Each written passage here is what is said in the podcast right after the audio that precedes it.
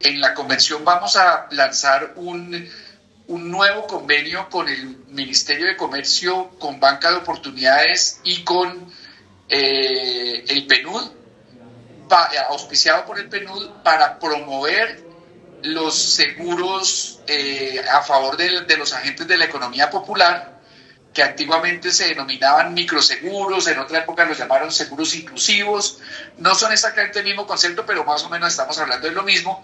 Y entonces, eh, eh, a tu pregunta de qué vamos a hacer a futuro, pues entre otras eso. Mm, si a eso le sumas los seguros paramétricos, pues, eh, pues hay todo un plan de trabajo para promover los microseguros que tú llamas. La palabra microseguros se usaba hace unos años, ya hoy en día se usa menos, porque están muy asociados a el tamaño del seguro.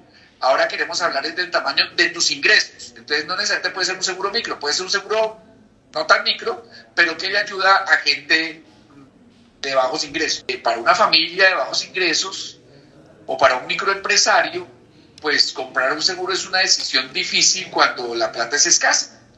Y allí es donde productos innovadores, que por una prima muy bajita puedan ofrecer una protección interesante, se vuelven muy, muy, muy apropiados.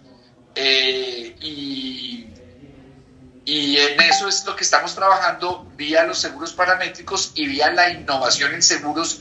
Y sabes que va a ayudar mucho también la tecnología. Primero porque puedes proveer o producir la póliza y demás a un costo más bajo, vía digital, vía celular, etcétera. Pero por otro lado porque va a ser más fácil gracias a los modelos eh, eh, computacionales, a la inteligencia artificial, modelar los riesgos y saber cuánto en realidad tienes que cobrar para cubrir seguros en una comunidad, en un pueblo alejado, en una cooperativa agrícola, que se